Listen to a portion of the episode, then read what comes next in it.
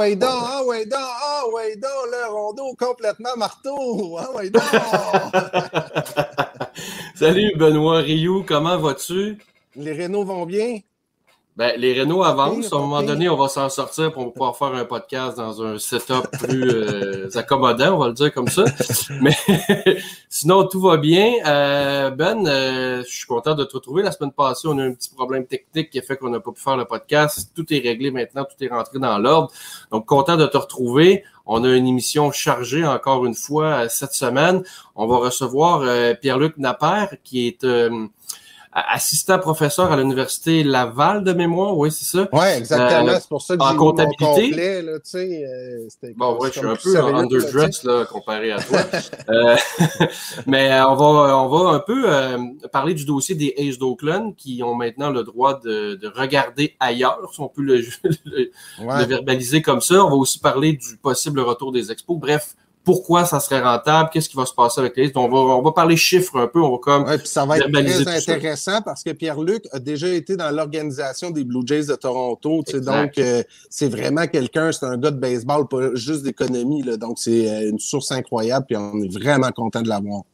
Exact. Euh, notre collègue Ozoé Pelé va être aussi avec nous. Le petit cachetier nous avait caché qu'il allait euh, faire l'équipe canadienne pour faire le tournoi qualificatif pour les Olympiques des Amériques. Donc, on va, on va le rejoindre là-bas parce qu'ils jouent leur premier match euh, ce soir, donc on va aller le rejoindre. Si, mais si tu regardes le dernier épisode, là, Sylvain, il y a mané, je fais un clin d'œil. là. Euh, tu le savais, toi, mon ah, cachetier. Ouais, ouais, on avait un bon indice. Mais il va être directement de la Floride, fait que c'est super cool qu'ils euh, prennent le temps, donc euh, j'ai hâte de, de, de le retrouver.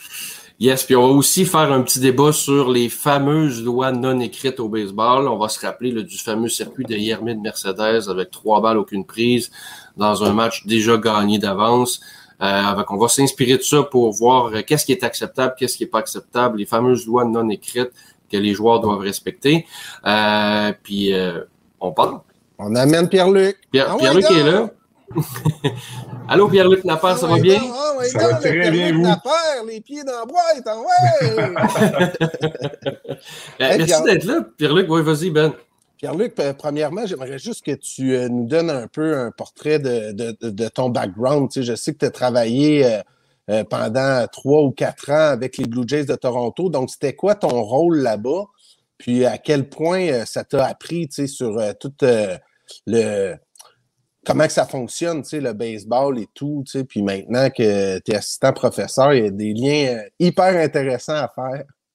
Oui, absolument. En fait, moi, euh, je suis un gars de, la région de Québec. J'ai passé euh, plusieurs années pendant mes études euh, au bac à maîtrise avec les capitales à faire un, paquet de, rôles connexes, en sens où les capitales, c'est une petite organisation, puis l'après-midi, ça peut être de rentrer des chiffres dans Excel, puis après ça, c'était de mettre la toile sur le terrain parce qu'il y avait de la pluie potentiellement, ou aller installer des panneaux dans le champ pour des, partenaires. Donc, ça m'a fait une belle expérience euh, pendant plusieurs années au capital. Puis en 2014, euh, pour des raisons euh, familiales, ma conjointe et moi, ben, en fait, professionnelles, ma, conjointe et moi avons déménagé à Toronto, puis je me suis retrouvé là-bas sans emploi. donc, sachant pas trop vraiment quoi faire, je cherchais un petit peu sur les, différents sites qui est apparu un poste aux finances euh, avec les, les, Jays, euh, puis euh, j'ai appliqué. je me disais, si j'avais pas si j'ai pas ce poste-là, je sais pas trop qu'est-ce que je vais faire d'autre, étant donné mon, mon, parcours dans le baseball. Puis j'ai été, été super chanceux parce que j'ai eu, eu l'emploi, j'ai eu la chance de passer trois belles années là-bas. Puis ça a été les années où justement l'équipe a participé aux séries éliminatoires à deux reprises. Donc, euh, euh, c'était assez, euh, assez particulier à vivre d'un point de vue d'un point de vue baseball. Puis d'un point de vue plus professionnel, ben, c'est sûr que ça m'a donné une bonne compréhension de comment ça fonctionne, les, finances, puis la réalité d'une équipe de, professionnelle dans le baseball majeur. Puis en 2017, j'ai décidé de faire un petit changement de carrière, de retourner aux études, faire un doctorat en comptabilité. Puis Bon, ce que les gens ne savent pas nécessairement, c'est que la, le rôle d'un professeur d'université, évidemment, il y a l'enseignement, mais il y a une bonne partie aussi que c'est de la recherche. Puis la recherche en comptabilité, ça peut être excessivement varié. Et moi, de mon côté, euh, je me disais, pourquoi pas faire quelque chose sur un sujet qui me passionne? Donc, euh, à peu près tous les travaux que je fais présentement ont un lien avec le sport et plus particulièrement le baseball parce que c'est celui que je connais le mieux. Puis tes tâches, euh, tu parles, euh, j'étais dans les finances avec les Blue Jays, là, on comprend que tu posais pas de pancarte aux chansons comme au Stade Canac, mais c'était quoi les tâches concrètes? Tu, tu y allais ben, dans la même la masse salariale ou c'était plus comme euh, livre comptable euh, au niveau de l'organisation, les concessions? en fait, comment ça fonctionnait euh, au niveau de la comptabilité des Jays? on était à peu près trois ou quatre dans, mon, dans mon rôle où on se départageait les différentes fonctions de l'organisation. Donc, il y avait des gens qui s'occupaient de, des finances de la boutique souvenir, des concessions, euh, il y en avait que c'était au niveau de la billetterie, là, faire le suivi. Puis moi, ben, j'avais la chance de travailler étroitement avec les opérations baseball. Donc, ce que ça voulait dire concrètement, euh, c'est que je m'occupais de tout ce qui était leur budget, euh, tout ce qui était leur beaucoup de planification financière. Les Blue Jays appartiennent à Rogers, qui est une compagnie cotée en bourse. Donc, beaucoup de rapports qu'il fallait envoyer à, la maison mère, au, quartier général. puis, bon, la masse salariale, souvent, comment ça fonctionnait, c'était des négociations. Là, c'est un chiffre qui partait de. Euh, en fait, on partait souvent avec un chiffre de, rentabilité, un chiffre de qu'on appelle dans, le langage comptable EBITDA, euh, les, bénéfices avant impôts, euh, intérêts, amortisation. donc, on voulait supposément atteindre ce chiffre-là. Puis ensuite, ben, c'est de faire le mécanisme avec les budgets de si on veut avoir ce chiffre-là, on peut se permettre de dépenser combien en masse salariale? Si on dépense ce chiffre-là en masse salariale, combien de revenus potentiels on est capable d'obtenir? Euh, donc, il y a beaucoup de négociations avec les différents départements pour essayer de trouver un peu la, formule magique. Une fois que c'était établi, ben, c'était de le suivre autant que possible. Euh, évidemment, il pouvait y avoir des circonstances où, euh, bon, je donne l'exemple de 2015, là, on s'était gardé un petit peu d'argent pour justement, à la date limite des transactions, être capable de faire euh, des, échanges aux besoins. Euh, puis bon, on, sait que Alex Antopoulos a utilisé ces, ressources-là justement pour aller chercher David Price, aller chercher Ben Revere, euh, Troy Tulowitzki. donc, c'est un petit peu là, ce, genre d'aspect-là. Mais au niveau des décisions, il faut que nous, aux finances, on avait établi que le budget des joueurs, exemple, est de 120 millions. bon, à partir de ce moment-là, c'est l'enveloppe qui est dans les mains du directeur général, puis lui, il le gère comme il veut. Nous, on, pose pas vraiment de questions à ce niveau-là. Pierre-Luc, on s'entend que, mettons que vous aviez fait un draft là, avant le début de l'année, toi et tes trois autres collègues. Tu as le first pick, là, tu prends les opérations baseball, là, tu prends pas boutique souvenir. ben, en effet, en effet. Moi, personnellement, en tant que fan de baseball, c'était clair et précis. Quand ils m'ont engagé et m'ont dit euh, on aimerait quelqu'un qui s'occupe des opérations baseball, j'avais les yeux euh, euh, gros comme des balles de baseball, justement. J'étais comme, OK, parfait. Mais, mais en même temps, il surprenamment, il y, avait beaucoup de gens au département des finances qui n'avaient pas tant d'intérêt et pas tant de connaissances baseball que ça. Euh, dans le sens que les gens ne savent pas nécessairement toujours. C'est qu'une fois entre 9 et 5, euh, c'est un, job de comptable comme job de comptable dans une usine ou job de comptable dans une boutique, justement. Là, je veux dire, c'est c'était s'asseoir devant un ordinateur pour faire des, fichiers. C'est juste que moi, mes, mes postes de dépenses, ça s'appelait euh, Osé Bautista et Edwin Incarnation, mais en même temps, d'autres personnes pourraient voir ça complètement différent. Euh, mais ça permet de garder la tête. raison en tant que, fan de baseball, j'étais vraiment heureux. Puis aussi, l'aspect des. On ne connaît pas nécessairement toujours comment ça fonctionne. Il y avait un gros. En fait, je pense que je passais beaucoup plus de temps à m'occuper des autres aspects des opérations baseball qui étaient comme le développement des joueurs, puis euh, euh, des stages amateurs, professionnels. Il y avait beaucoup de, bon, aussi des budgets au niveau des, bonus de signature, des choses comme ça qui devaient être déterminées. Euh, puis ça fait beaucoup plus de montant, honnêtement, que l'équipe des majeurs. Là. À ce moment-là, rendu là, c'est une machine qui est bien rodée. Mais ben, là, maintenant, ça a diminué. Mais à l'époque où j'étais là, les, Blue Jays, c'était 10 clubs écoles quand même. Donc, c'était y a plus d'attention qui était à ce niveau-là. Ça m'a permis d'apprendre aussi comment ça fonctionne parce que euh, j'avais aucune idée nécessairement avant de, me diriger là, comment, c'est quoi le processus, puis qui paye quoi. puis on entendait aussi beaucoup à l'époque de, questions au niveau des, du salaire minimum des joueurs des mineurs. les Blue Jays, on avait le, dossier du, du stade de, camp d'entraînement à Dunedin avec le complexe qui ont eu des, grosses rénovations dans les dernières années. donc, il y avait beaucoup de montants qui passaient à ce niveau-là. Nous, Pierre-Luc, on est vraiment content d'avoir euh, avec nous. Euh, puis, en fait, on voulait un peu que tu nous euh, verbalises la situation du possible retour des expos avec la situation des villes sœurs. tout le monde se pose des questions. Est-ce que ça pourrait fonctionner financièrement parlant? Est-ce que les expos, ça va être encore une situation où on va avoir de la misère à faire des sous ou non? C'est, ça peut être profitable comme situation. Comment tu peux démêler tout ça pour les gens qui nous regardent en gardant ça simple? Parce que là, les comptables, des fois, vous allez dans les chiffres, vous allez nous perdre, mais gardons ça simple parce que tu as quand même le partage des revenus du baseball majeur qui va faire, qui va avoir une entrée d'argent quand même très, très intéressante en partant sans même avoir vendu un, seul billet. Ben, en fait, euh, pour, garder ça simple, puis le contexte de la pandémie fait en sorte que euh, le modèle d'affaires des, des, équipes professionnelles, puis notamment dans le baseball majeur, a été chamboulé. Là, pour, pour, je pense pas que ce soit nécessairement. Euh, le, terme n'est pas peu fort. Euh, puis, la, question qu'on se pose, on n'a pas nécessairement la réponse à l'heure actuelle. c'est l'avenir qui nous le dira, mais à quel point on a autant besoin d'avoir 25, 30, 40 000 personnes dans les gradins pour que ça soit viable? Euh, c'est une bonne question. Ce que je sais, par contre, c'est qu'effectivement, tu as, entièrement raison, Sylvain, que avec le partage des revenus du baseball majeur, tu as déjà une bonne rentrée d'argent d'argent avant même d'avoir vendu un billet. Euh, puis quand on parle de, partage des revenus, c'est pas juste comme que les Yankees envoient un chèque aux, Rays ou, euh, euh, aux Marlins, c'est aussi tout ce qui est en lien avec les, contrats de télévision. puis MLBAM, aussi tout ce qui est Internet. Euh, puis euh, tout ce qui est euh, marchandises, Benoît, ta casquette des expos, elle a probablement un tag MLB quelque part. Puis quand elle est vendue, ça, c'est de l'argent qui, bon, que New Era ou que les, différents fabricants doivent verser, une, cote qui revient aux ligues majeures. Puis ça, c'est l'argent est distribué également en 30 parts. Donc, peu importe que ce soit des casquettes ou des t-shirts des Yankees qui soient vendus par rapport à ceux des Rays ou des Marlins, ça change absolument rien. C'est divisé en 30.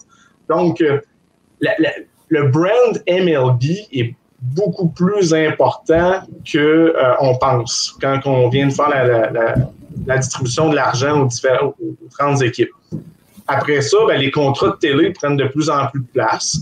Euh, donc, pour une, organisation comme les Expos, ben là, on parle, ben, on parle d'une équipe à Montréal avec potentiellement le contrat de télé de Tempa, le contrat de télé du Québec. On parle de deux gros marchés potentiels. Quand on parle du Québec, on parle pas juste du Québec parce qu'on parle d'une bonne partie du Canada. Il y a quand même juste, il y aurait potentiellement juste deux équipes au Canada euh, dans ce, dans ce cas-ci. Donc, potentiellement, il y a, beaucoup d'argent à aller chercher là. Euh, puis après ça, évidemment, il y a la vente des billets. Euh, bon, ça, c'est une chose. La deuxième chose qu'il faut tenir en tête, euh, c'est qu'une équipe du baseball majeur, sa rentabilité est difficile à être évaluée si on regarde juste les livres comptables d'une équipe. Puis encore là, les livres comptables d'une équipe ne sont pas euh, disponibles publiquement. Euh, les, organisations, à part les Braves d'Atlanta qui sont cotés en bourse, les Blue Jays qui appartiennent à Rogers, les 28 autres clubs, c'est des organisations privées on n'a aucune idée réellement c'est quoi leur, euh, leurs états financiers.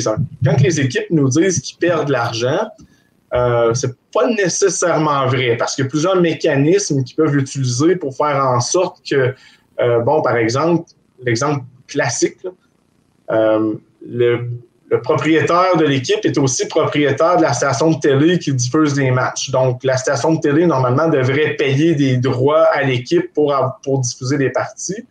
Et là, c'est une négociation qui n'est pas nécessairement de bonne foi dans le sens où le propriétaire pourrait décider de mettre moins d'argent dans son équipe de baseball pour deux raisons. La première, c'est au niveau du repartage des revenus. Peut-être pas nécessairement le goût d'envoyer l'argent aux 28, 29 autres équipes. La deuxième, c'est quand tu veux négocier pour avoir un stade, quand tu veux négocier pour avoir des avantages fiscaux avec les villes, ça paraît toujours mieux quand tu dis que ton organisation n'est pas très rentable que si elle fait 100 millions de profits par année. Donc, c'est peut-être comme ça que les organisations peuvent utiliser de temps en temps.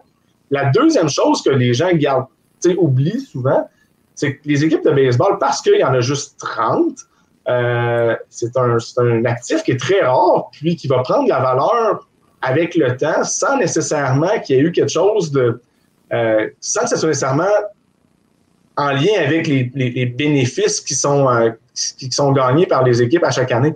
Donc, je prends un exemple parce qu'on va en parler tout à l'heure des, des Aces d'Oakland. Les Aces d'Oakland ont été achetés euh, par le propriétaire actuel, M. Fisher, en 2005 pour 180 millions. Euh, puis aujourd'hui, euh, c'est une organisation qui est évaluée par Forbes 15 ans, 15-16 ans plus tard à 1,1 milliard. Donc, en, en 15-16 ans, la valeur de la franchise s'est appréciée d'un milliard. Ça que même si elle avait fait un peu de perte dans les dernières années, pongé assez rapidement juste par l'appréciation de la franchise.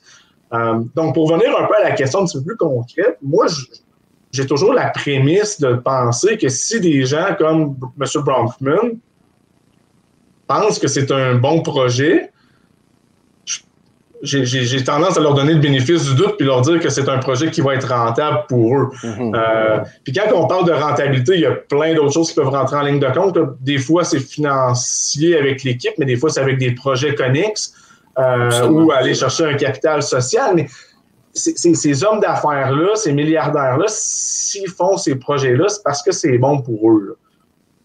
Ben, en partant, effectivement, c'est la base de faire des affaires. C'est que si tu veux pas, je veux dire, perdre de l'argent dans chacun de tes projets. Euh, ben, tu avais une question. Vas-y, je vais continuer après. Ben, en fait, euh, on a, euh, je pense qu'on a un autre invité qui est, ben, Oswey, qui est en, on pourrait le faire rentrer. Là, on dirait que moi, je trouve ça super, super intéressant, Pierre-Luc, ce que tu dis. On dirait que ça fait comme euh, ça fait 20 ans, tu sais, je peux aller à l'école, euh, cégep, université. Fait qu'on dirait que, tu sais, puis pour de vrai, j'ai tout suivi, là. Pour de vrai, j'ai tout ah suivi. Là. On dirait que j'ai besoin d'aller à la récréation avec Oswey. Puis après, on prend, on prend les, les discussions euh, plus économiques. J'ai besoin de d'aller jouer au ballon chasseur un peu avant de, la, deuxième partie du coup. hey, Oswey, directement de la Floride, euh, Team Canada. Écoute, Oswey, je t'avais fait un petit clin d'œil là, euh, pour, euh, premièrement, félicitations pour... ben oui. Pour, écoute, tu as fait l'équipe canadienne, là, comment que tu as pris ça, tu sais, puis j'aimerais ça que tu partages les sentiments que tu avais quand tu as su que tu faisais partie de l'équipe canadienne pour euh, les qualifications olympiques? Ben, tu sais, c'est sûr que de un, j'étais vraiment content. Euh, c'est certain que, que je m'attendais vraiment, mais vraiment pas à ça. J'avais un petit, un petit scoop de mon bon ami euh, Jonathan Monlot parce que, bon, lui, ça fait vraiment content qu'il est dans le système de, l'équipe canadienne. Puis Greg, c'est lui qui s'occupe de faire l'équipe, lui avait glissé un mot comme quoi que l'équipe avait besoin d'un joueur qui est capable de jouer un petit peu partout là, dans le, euh, pour le terrain. Alors, euh, l'équipe avait ce besoin-là. Mais Greg, il m'appelait justement je ici. Donc, Ah,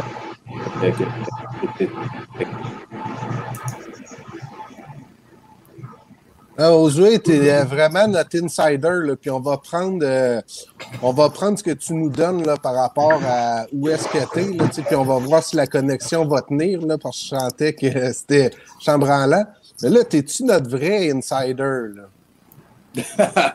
ben, écoute, J'aimerais ça que tu bouges ton téléphone, là, que tu nous montres t'es où, t'es dans la chambre, y a-tu quelqu'un avec toi? Comment que ça se passe là, quand on est dans une compétition? Est-ce que vous avez fait votre ménage? Écoute, on n'a pas tant fait de notre ménage. Comme tu peux voir ici, on a on a un petit peu de stock. On a son batch aujourd'hui, comme tu peux voir. Lui, il n'est pas très, très beau. C'est bon, là. je, suis dans, la chambre à, Joe parce que moi, dans ma chambre, l'Internet, je ne sais pas où est-ce qu'ils l'ont acheté. Là. Euh, avec, euh, j'étais avec mon ami Joe ici, là, il est en train de, justement aussi de. Salut les gars. Oh. Hey, salut Joe. Allô, Jonathan. C'est une nouvelle réalité de, de jouer à la balle à 37 ans, c'est que je dois travailler en même temps à côté. Wow. OK. pour travailler. là. Qu'il y a des Ah, gens à la maison qui peuvent penser que c'est bien glamour d'être sur l'équipe canadienne, en même temps, là, présentement, tu es en train de travailler alors que vous avez un match ce soir contre la Ouais. Colombie. Ouais, je dois prendre euh, chaque moment que je peux. Là, euh, déjà, de partir pendant un mois là, euh, pour euh, le travail, c'était pas, c'était pas évident. Fait que euh, j'essaie de, le plus possible de travailler. Les hommes multidisciplinaires, c'est Ben oui. euh, incroyable. Ben ouais, on a, on a, on a pas mal de choix. Comment, euh, comment qu'on se sent euh, avant le match euh, contre la Colombie? Euh, Es-tu nerveux? On a déjà eu quelques matchs préparatoires, entre autres contre les États-Unis, des entraînements. J'ai vu que vos lanceurs font quand même très bien. Fait comment qu'on se sent avant ce match-là? Puis avez-vous des scoops pour nous autres? Je pense que c'est Albers qui lance ce soir, Andrew Albers. Exact. Écoute, on a, on a joué trois matchs préparatoires, dont deux contre les États-Unis. Et c'est pas cachette de fort. On faisait, euh, on faisait un petit peu l'exercice dans l'autobus en s'en venant après le deuxième match. Puis on faisait bon, lui a joué 8 ans dans les majeurs. Ah, lui a joué 15 ans dans les majeurs. Ah, lui a joué 7 ans dans les majeurs. Ah, lui a fait 180 millions dans sa vie. Donc, non, on, s'amusait à faire l'exercice comme ça, mais tu sais, dans un tournoi euh, comme ici, tout, euh, peut arriver. On, a, on a perdu 2-1 puis 4-1 contre les États-Unis, alors qu'on a eu quelques manches qu'on aurait pu faire des points puis on aurait pu leur faire mal, mais tu sais, euh, ils ont des lanceurs, là, justement. Joe, là, la, la deuxième game, il, est- il est venu affronter Anthony Goss qui lançait à 97 de la gauche, puis il a deux curveballs pour commencer son attaque Wow. à quel point que, que- que- que ces gars-là vont être bons, mais comme je te dis, là, tout, tout peut arriver là, à- à- dans un tournoi comme ça. Puis tu l'as très bien mentionné, nos lanceurs, là, ils ont vraiment, vraiment. Puis on a un Andrew Alberts qui est en forme. C'est cinq aux États-Unis, il a absolument donné. Donc, euh, confiance ce soir contre la Colombie. Avant le début du tournoi, Ozoué, tu parlais euh, que tu allais probablement jouer un rôle euh, d'utilité ou super utility. Euh, Joe parlait de peut-être même jouer à la réco. Euh, Est-ce que c'est ça qui se dessine pour ce soir? Ben, écoute, c'est certain que de mon côté, euh, je vais être, euh, comme tu l'as expliqué, super utility. Donc, euh, je peux être un, un- un- bâton qui va sortir du, euh, du dugout parce que, bon, on a quand même beaucoup de gauchers dans l'alignement. Et du côté de Joe, c'est la même chose. Joe, il va être, le premier appelé là, à jouer dans l'avant-champ. Ça peut être au deuxième but, au troisième but, à l'arrêt court. Alors, tout va dépendre de- de- de- de la situation, tout va dépendre du match. Euh, euh, Il y a déjà quelques gars là, qui sont un petit peu banged up. Il y a quelques gars qui ont déjà un petit peu mal au bras, qui ont mal aux jambes. C'est euh, c'est très court euh, comme, comme tournoi, mais en même temps, c'est chaque game, tu ne peux pas la prendre à la légère. là. Mhm.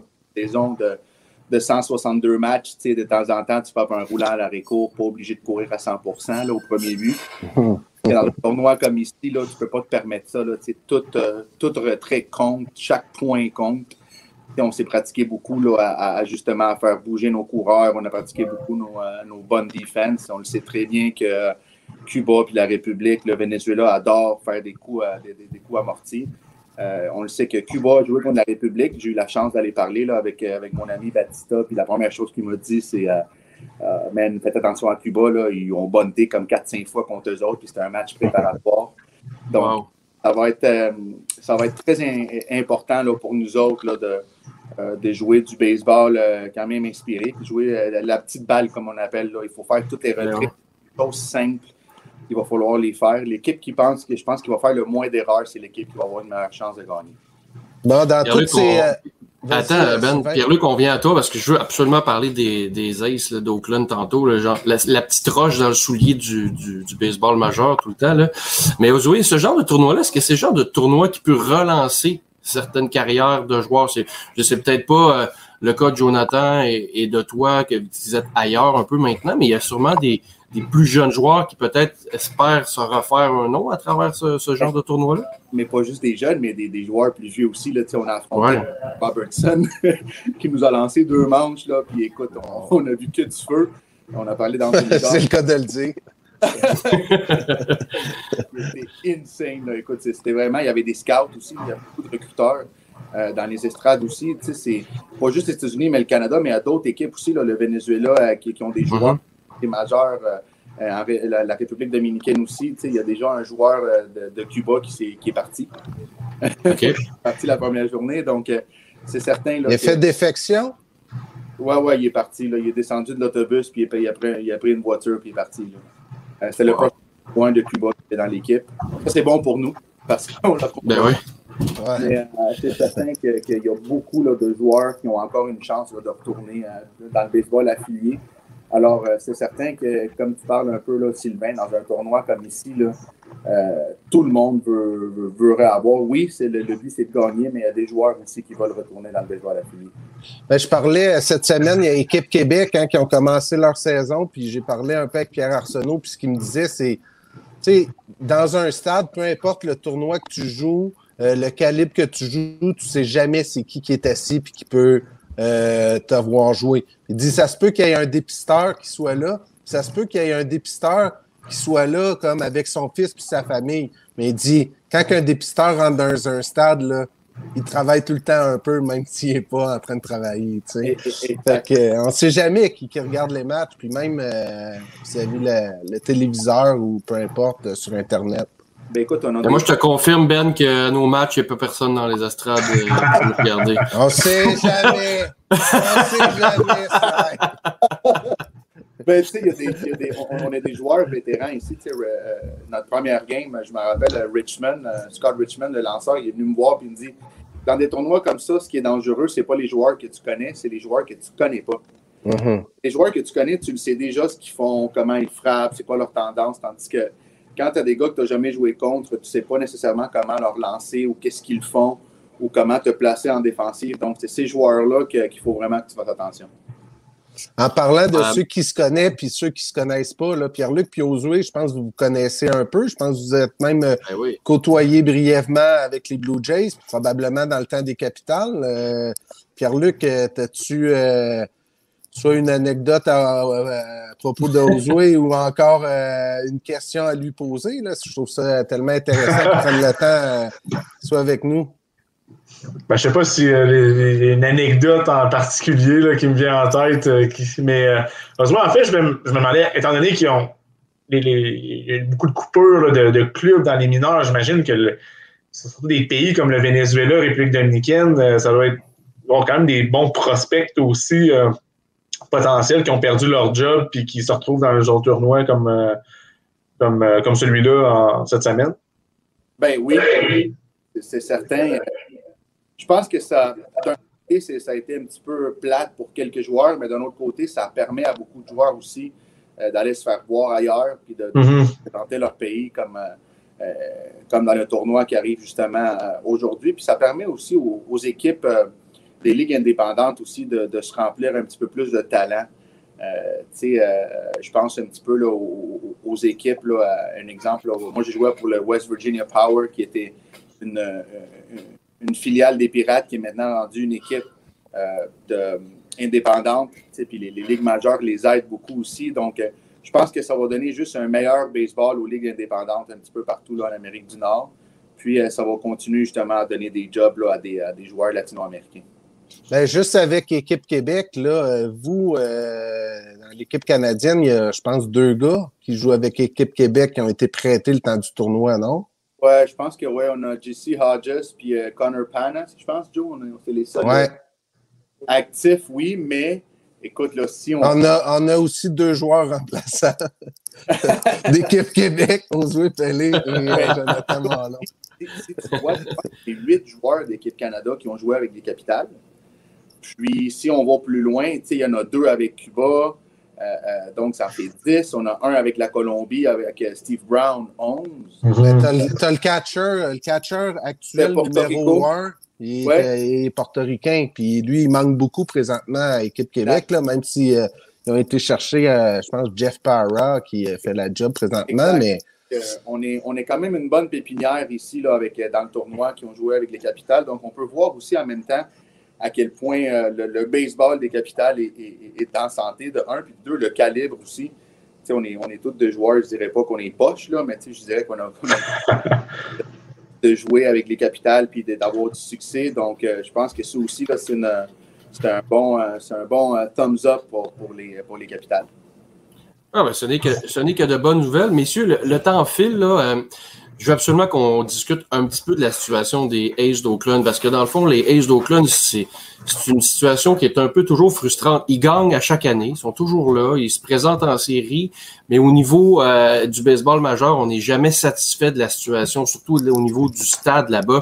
Pierre-Luc, explique-nous qu'est-ce qui se passe en ce moment là-bas, parce que bon, le baseball majeur leur a permis euh, d'aller euh, explorer d'autres avenues pour, à la limite, déménager. Est-ce que c'est juste une stratégie pour mettre de la pression sur le conseil de ville pour que la situation du stade progresse, ou c'est réellement euh, ça, va, ça peut se passer? Parce que je sais qu'il y a des la direction des Aces se sont présentés à Las Vegas euh, la semaine dernière pour faire une visite. Donc, tu sais, il y a quand même quelque chose de concret qui se passe.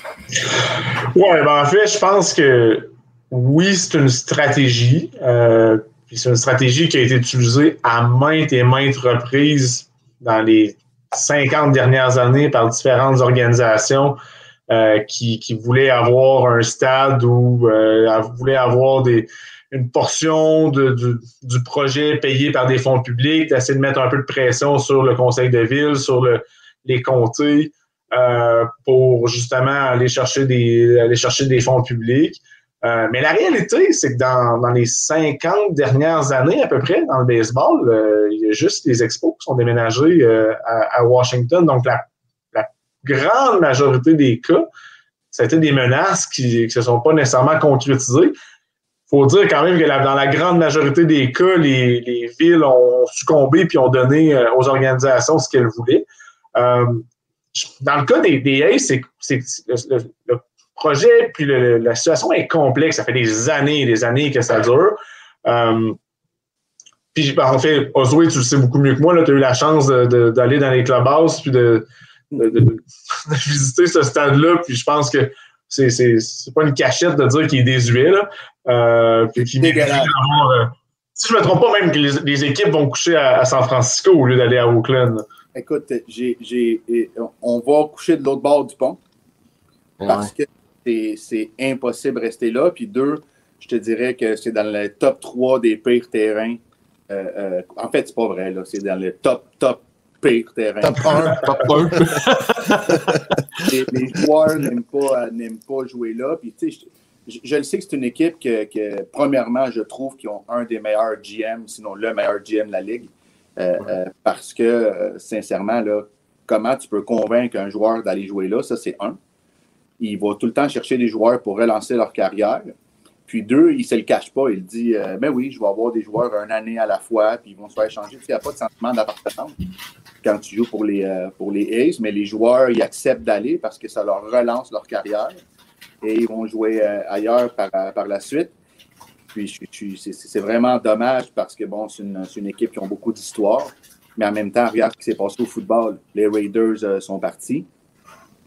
Alors, euh, on voit... Les Warriors de Golden State jouaient à Oakland aussi, ont maintenant déménagé à San Francisco. Là, donc, il reste juste les Aces à Oakland présentement. C'est pour ça que j'ai l'impression qu'il y a comme un vote important en, vers le 20 juillet au Conseil de ville. Puis j'ai l'impression que l'administration locale ne pourra pas se permettre de perdre trois équipes professionnelles en l'espace de deux ans à peu près. ça, ça, me surprendrait beaucoup. En fait, l'enjeu présentement, c'est qu'il y a comme un euh, le, projet, c'est de, relocaliser le stade, ben, en fait, de construire un nouveau stade sur le bord de l'eau qui donnerait avec la, vue vers San Francisco, puis le, pont. Euh, puis c'est un endroit présentement, je pense c'est un gros stationnement, il n'y a à peu près rien. Euh, les A's voudraient mettre à peu près, voudraient construire et financer le stade eux-mêmes. Donc, on parlerait d'à peu près un milliard à ce niveau-là. ce qu'ils demandent à la ville, c'est 850 millions pour aménager les accès, donc construire les routes, les trottoirs. Euh, c'est un endroit qui est aussi là, euh, sujet à avoir des, euh, des, des, tremblements de terre, à voir le niveau de l'eau monte aussi beaucoup, donc des, plans environnementaux à ce niveau-là. Donc, c'est quand même pas rien. On parle d'à peu près, c'est ça, presque un milliard. Est-ce que la ville va, décider de, déplier ça? C'est une, bonne question. Ben, c'est parce que, tu sais, nous, là, on est tous des amateurs de baseball. Tu sais, le lien pourrait se faire aussi avec le dossier des expos, là. Mais, tu sais, en réalité, là, les politiciens ont aussi une responsabilité là-dedans, tu sais. 850 millions, là, c'est de l'argent en tabarouette, là, tu sais. fait que. 850 millions, c'est le stade, mais c'est tout le quartier au complet, là, tu sais. Comment tu ouais, en, fait, en fait, je pense que le projet, il pourrait monter jusqu'à 12 milliards avec des, des, des, appartements, puis avec des restaurants, tout ça. Euh, mais ce que les, les Aces demandent, c'est vraiment avoir comme leur 850 millions pour rendre ça adéquat. Maintenant, vite de même, je ne suis pas, suis pas urbaniste, je ne suis pas ingénieur non plus. Ça me semble être beaucoup d'argent. Je ne connais pas nécessairement le site. Euh, en même temps, je pense que dans un projet d'infrastructure sportive, ça va de soi que les villes amènent des routes puis amènent des, permettent que ça ait lieu. Là. Je veux dire, à un certain moment donné, c'est bien beau mettre un stade sur un terrain vacant. Il faut toujours être capable de se rendre, d'avoir des stations de métro, peu importe. Euh, donc, je pense que c'est normal que la ville fasse un bout du chemin là-dedans. Mais euh, c'est toujours, euh, toujours difficile de, quantifier c'est quoi les bénéfices réels qui vont tomber pour une ville d'avoir, d'avoir une, ou de perdre une équipe. Il y avait déjà des études économiques qui disaient, mettons, que Chicago perdait toutes, les, toutes ses équipes sportives. Euh, ça ferait même pas euh, un effet d'un pour cent sur le, PIB de la ville. Donc, euh, il y, a beaucoup de, fierté qui en ressort. Il y a, d'autres éléments qui sont difficilement quantifiables que juste des sous. donc, c'est la question, mais est-ce que Oakland est prêt à perdre trois équipes professionnelles en, en deux ans? C'est une bonne question. Puis pour revenir à Las Vegas, à savoir est-ce que c'est un bluff, je pense que le baseball majeur se rend compte aussi que Las Vegas est un marché potentiel intéressant. Le, succès des Golden Knights le prouve. Euh, les Raiders aussi. Les Raiders aussi, absolument. Donc, je pense que c'est normal que les ligues majeures essaient de considérer d'autres avenues.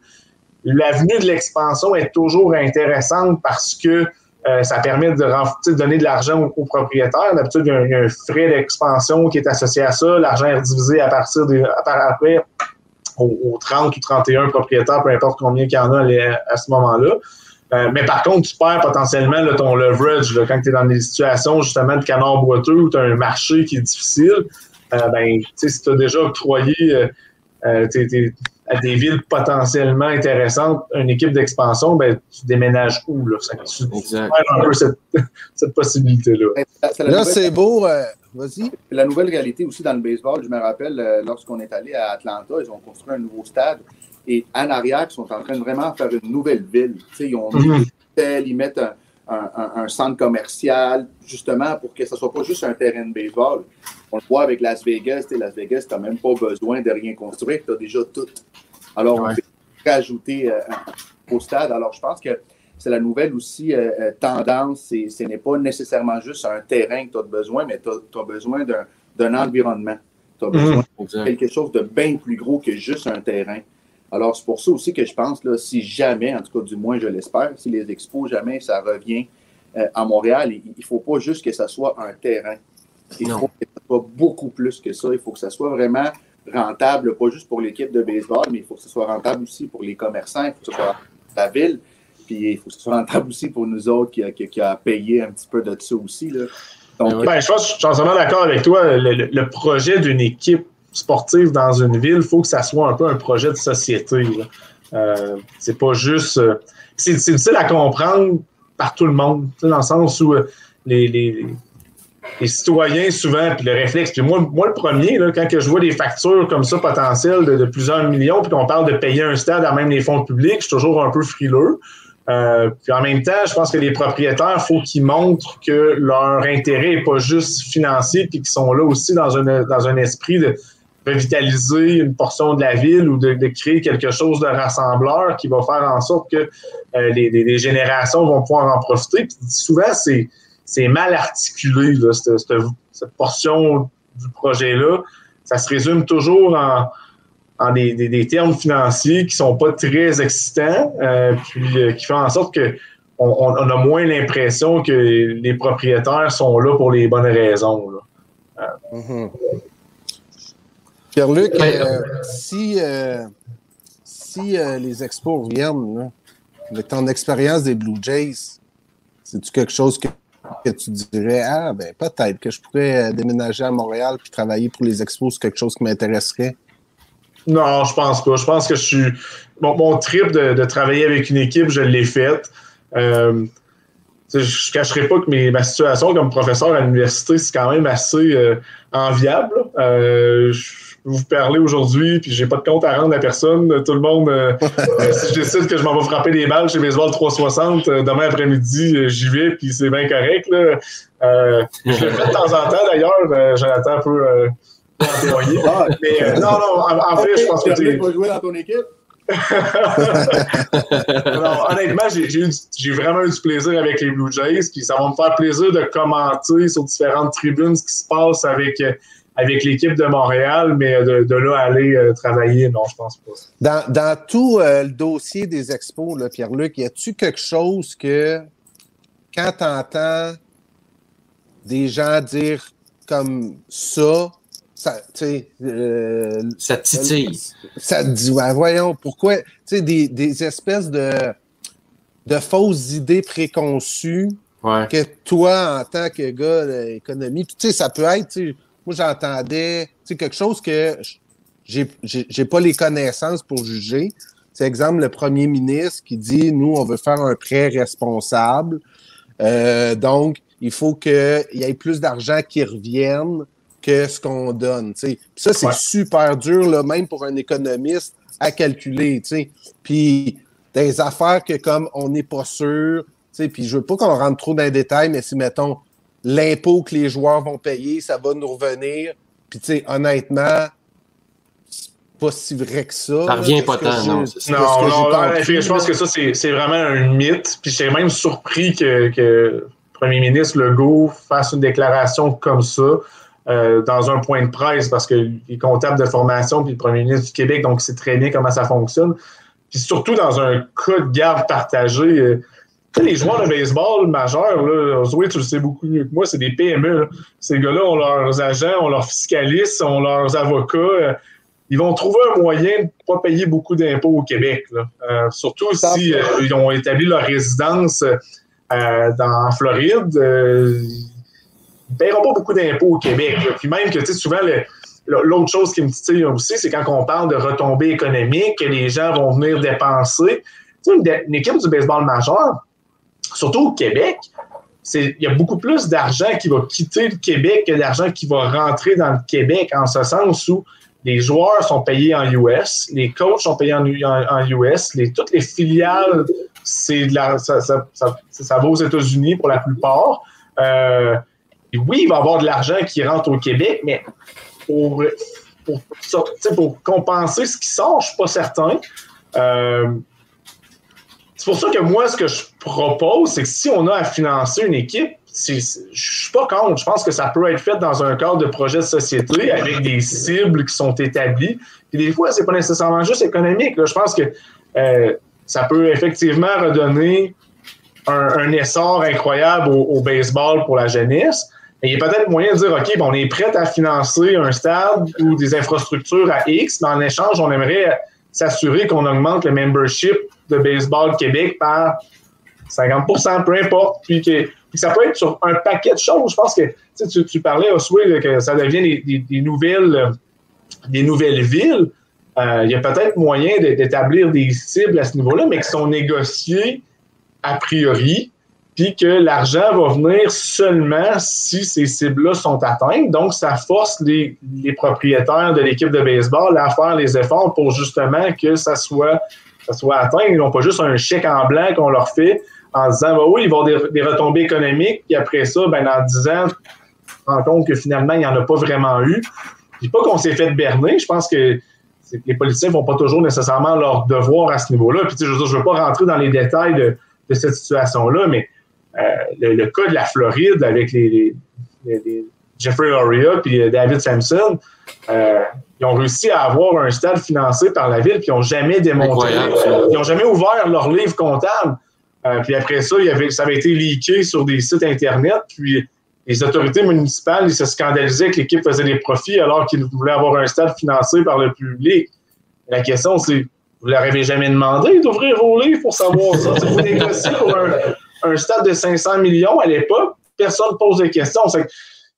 Il y a des erreurs qui se font au niveau des politiciens, puis je pense que les propriétaires le savent, puis c'est des gens d'affaires qui sont habiles, qui utilisent différents mécanismes qu'ils ont moi, je, veux donner la chance aux coureurs. Je veux que euh, ça fonctionne, un projet comme, comme celui de, euh, du retour du baseball euh, majeur à Montréal pour, en tant que fan de baseball, parce que aussi j'ai le goût d'amener mon, fils puis, puis ma fille vont des, des parties.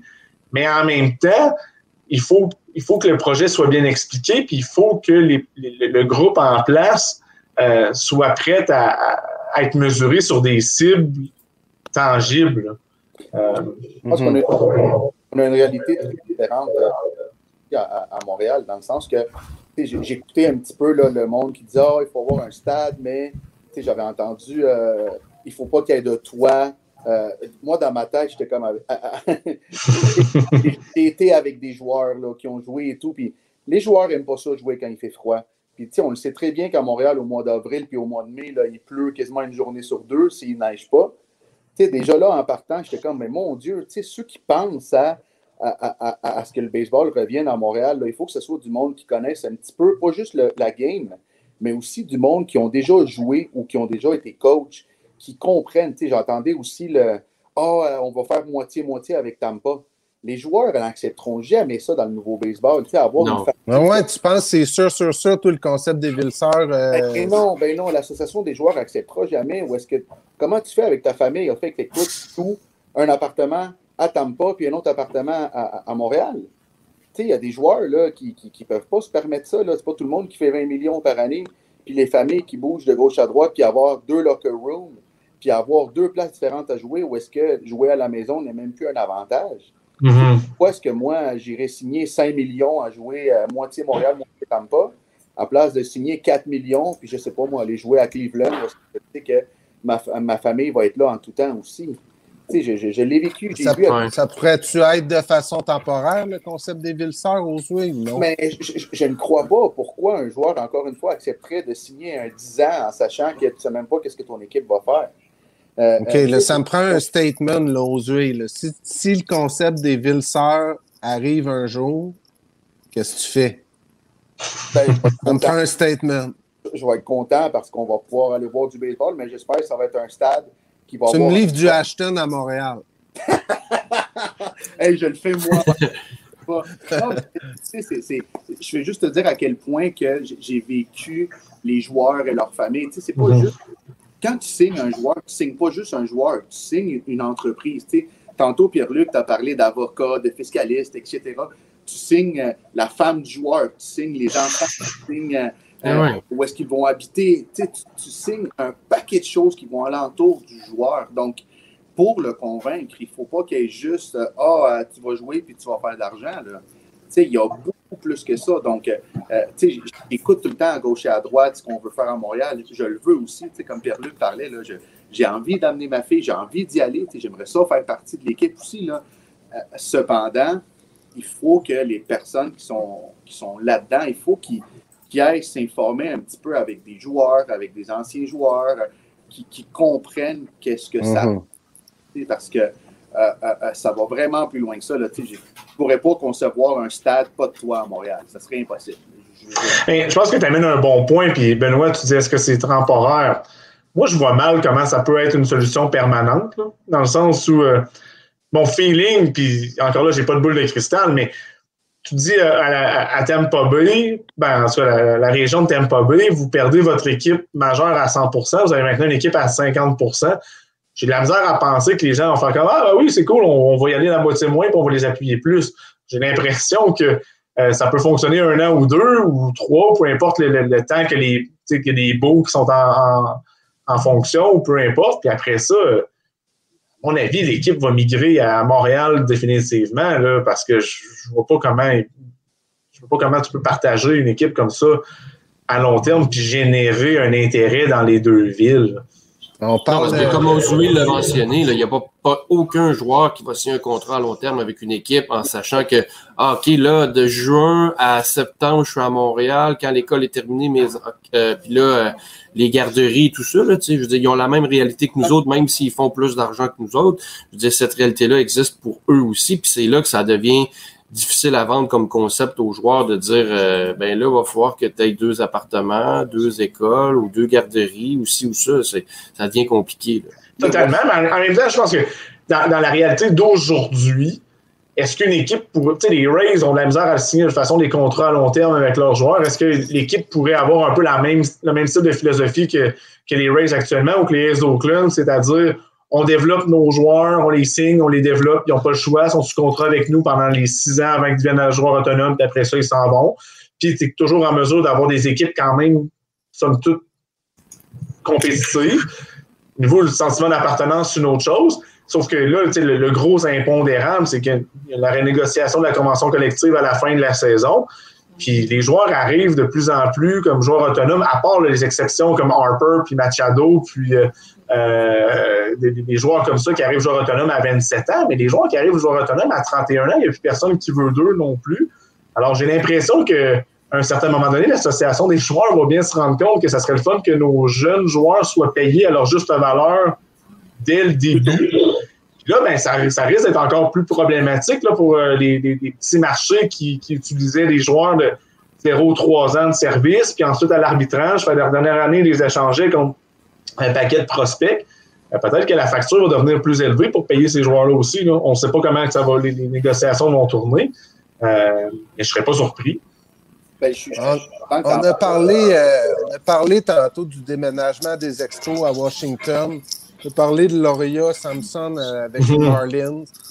Là, on parle de Tampa Bay, que peut-être qu'ils vont se faire jouer un tour finalement si le club déménage au complet à Montréal. Dans les trois cas, j'avais une excellente blague de lubrifiant, mais je vais laisser faire.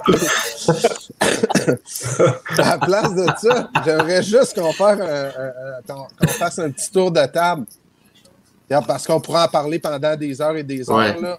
mais euh, je vous demande de me dire une date, selon vous, quand est-ce euh, qu'il y aura du baseball professionnel à Montréal? c'est pour s'amuser, une prédiction. Puis ça peut être jamais, tu sais. Pierre-Luc, si tu avais une date, là, tu sais, on fait un pool.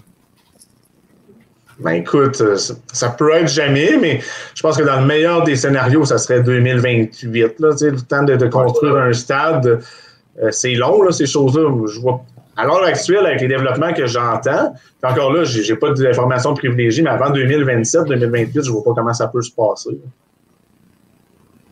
Osoué? Euh, moi, je pense qu'il va y avoir une équipe de baseball à Montréal avant que les Canadiens gagnent une Coupe Stanley. arrête, On va aller loin, là. C'est le match la première ronde. non, juste ça. Parenthèse. All the way, all the way. Je criais tout seul dans ma chambre quand le On écoutait la game, on joue aux cartes. En tout cas.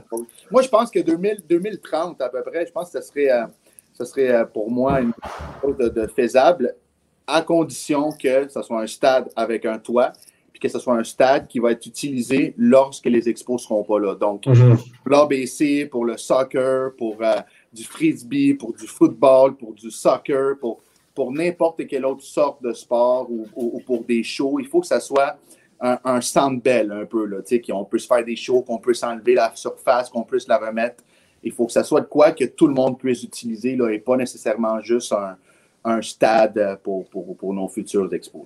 Hmm. Non, je suis d'accord avec euh, sur le stade, absolument. Moi, je pense qu'il ne se réglera rien avant la, prochaine négociation de la convention collective. Je pense que ça, ça va régler beaucoup de choses.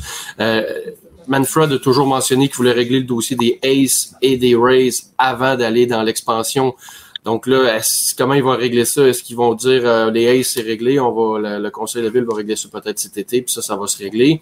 Puis après ça, les Rays, est-ce qu'on va euh, tester le, concept des villes sœurs jusqu'à la fin du bail des Rays en 2027, je pense, la fin du bail là-bas?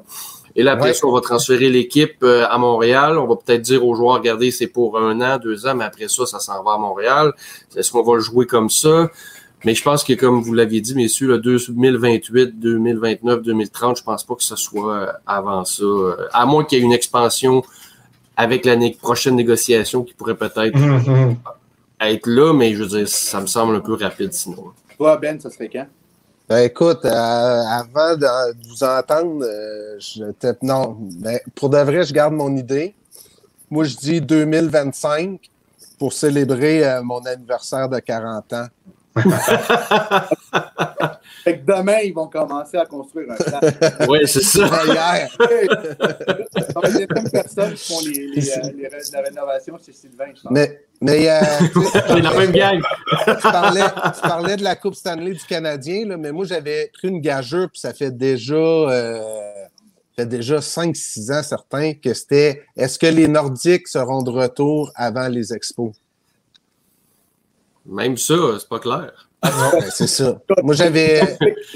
Moi, j'avais mis les Nordiques avant. J'avais mis les Nordiques avant, il y a 5 ans. Puis euh, là, j'y crois de moins en moins. Les Nordiques, c'est un building. Mais si les expos viennent avant les Nordiques, là, le petit 20$ là, que j'ai gagé, que, ça me fait plaisir d'y donner. là, ça vaut 60 aujourd'hui, Ben. C'est plus 20, là, ça vaut au moins 60. 60 US. C'est plus facile de garder une équipe que, que d'aller en chercher une autre. Hein. Ah, ça, c'est sûr. Ouais, une fois qu'elle est là, c'est plus facile de la garder, puis on a fait la gaffe de la, laisser partir, nous autres, ici à Montréal. Euh, messieurs, écoute, le, temps a filé rapidement. Euh, Pierre-Luc Napper, merci beaucoup d'avoir été avec nous aujourd'hui. On a vraiment un éclairage sur la situation, ouais, vraiment. Donc, merci beaucoup. Euh, Ozoué, ben, bonne chance ce soir. Bonne chance pour le reste du tournoi. Ozoué, avant de te laisser partir, là, euh, ben, moi, je ne te mettrai pas sur le spot de même. On a une question d'un lecteur. Il demandait si ça avait été quoi tes stats de, en match préparatoire. As-tu eu des at-bats? Euh, ouais, j'ai eu 2, 4, 6 at-bats. Hey, j'ai un coup sûr contre les États-Unis. Wow! ça, je voulais. Pas contre Robertson? Non, je ne l'ai pas affronté. J'étais très content. C'était-tu un beau coup sur franc là, ou c'était un campeur? oh, c'était un coup sûr. un coup sûr, c'est un coup sûr.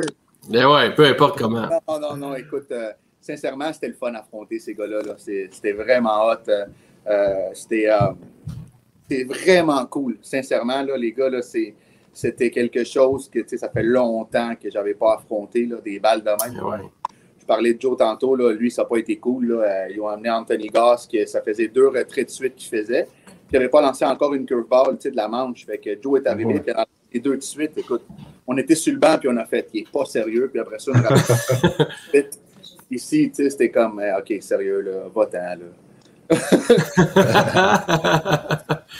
c'était, euh, Joe, on va vous souhaiter une. Joe, il y a des cauchemars encore. Ouais, j'ai saigné du nez un petit peu à la fin.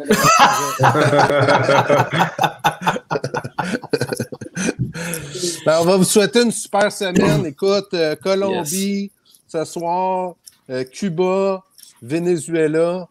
Euh, Pierre-Luc, à soir, écoutes-tu le match 7 du Canadien ou Colombie-Canada? Ben, écoute, l'avantage, c'est qu'avec euh, une télé, un téléphone, un ordinateur, on peut suivre deux, trois choses on en même temps. On va écouter les deux. les deux, that's it. Moi, si honnêtement, là, si j'ai le choix entre les deux, à soir, c'est sûr, je t'écoute aux yeux. ah, t'es gentil, Ben. Écoute, tu m'enverras pas des, pas des petits upsides. Là. Moi, je pense qu'on va parler à Adam Morissette, là, notre gars de, de, de, de, PR ici. Je pense qu'en chaque manche, je vais aller demander c'est quoi le score du Canadien parce que on a quelques gars ici de Toronto, là, comme Joe dit tantôt. Nous, on, on, chiale beaucoup là, sur Bergevin et puis nos joueurs. Laisse-moi dire qu'eux autres, là, ils parlent 27 fois plus. Ça fait longtemps qu'ils n'ont pas gagné une série ah ouais. de là. Fait que, ouais, là, concentre-tous à la game là, ce soir. Ben ouais. il va aller, il va aller euh, dans le bullpen avec l'enclos des releveurs se cacher. Il va faire clair à Greg Hamilton qui va euh, catcher un bullpen pour préparer un gars. Il va aller la game d'hockey cachette. hey, merci Pierre-Luc, merci aux joueurs. Bonne semaine à vous autres et encore une ch bonne chance aux joueurs pour le tournoi. Merci, guys. Merci. Ciao. Salut. Bye, euh, Jonathan. Merci. Alors Ben, euh, on avait euh, prévu un petit débat, mais je pense qu'on met ça à la semaine prochaine là, Ah, parce ouais, que ouais, oh, c'était beaucoup trop intéressant de parler de, de- du dossier des expos et tout ça, et des Aces d'Oakland et du tournoi avec Ozoué. Donc, on remet ça à la semaine prochaine. Puis j'avais aussi un que sont-ils devenus? Parce qu'on sait qu'on avait commencé ça un Ouais, peu avec euh, les anciennes expos. J'avais Butch Henry. Tu te souviens de Butch Henry, Ben oui. le gaucher. J'aime ça les gauchers. Numéro- Moi, il y avait Kurt la dernière 48, fois. Non? Ouf, le numéro, 48. si tu m'en poses une bonne, je me souviens plus, mais je sais qu'il y a eu une seule bonne saison, puis c'est en 94, la saison euh, qu'on Ouais. se rappelle des expos. Fait que, bref, on, on remet ça à une autre semaine. Puis, euh, Mais non, mais là, voulais- Butch Henry, dis-nous-les, là, tu peux pas nous non, même, là, qu'est-ce ah, qu'il- ben oui, Ouais, c'est ça. dis- ça fait partie de la game, ça. Ben. Qu'est-ce qu'il fait? fait? Ben, Il, il, est il- propriétaire d'un bar euh, au Nebraska. non, mais il a été beaucoup gérant dans les ligues mineures. Mais on, on va y aller un petit peu plus spécifiquement euh, la semaine prochaine ou l'autre d'après. là. C'est pas grave, c'est très, très intemporel, le, le- que sont-ils devenus. Ah non, mais là, j'ai Euh, pensé à ça toute la semaine. Là. Ben, Oui, fais, mon- hey, mon fais- gars. fais tes recherches, Ben. Mon guest, c'est qu'il est propriétaire d'une salle de bowling euh, au Kentucky. Ouh. Non. Ça serait bon à m'amener un que sont-ils de. Faudrait que j'en trouve un, hein, qui est absurde, propriétaire d'une salle de boue. Je suis sûr qu'il y en a un. Hey. Ben, merci euh, pour euh, cet huitième épisode euh, Ouais. du début rempli. Puis on, on remet ça la semaine prochaine. Je te laisse euh, le mot de la fin habituel. Ouais, écoute, euh, si euh, vous avez besoin de parler, euh, besoin d'aide, euh, on vous rappelle que le suicide n'est jamais une option. Donc, euh, si, euh, si vous avez besoin de parler, un 866 appel. Puis nous, on se revoit la semaine prochaine. Yes, ah n'oubliez pas de partager. Ah ouais, donc! Merci, Ben. Ciao. Bye bye. On sort de la maison, en train, en char ou en avion. Ah ouais, donc, ah ouais, donc. Ah ouais. Ah, on sort de la maison, en train, en char ou en avion.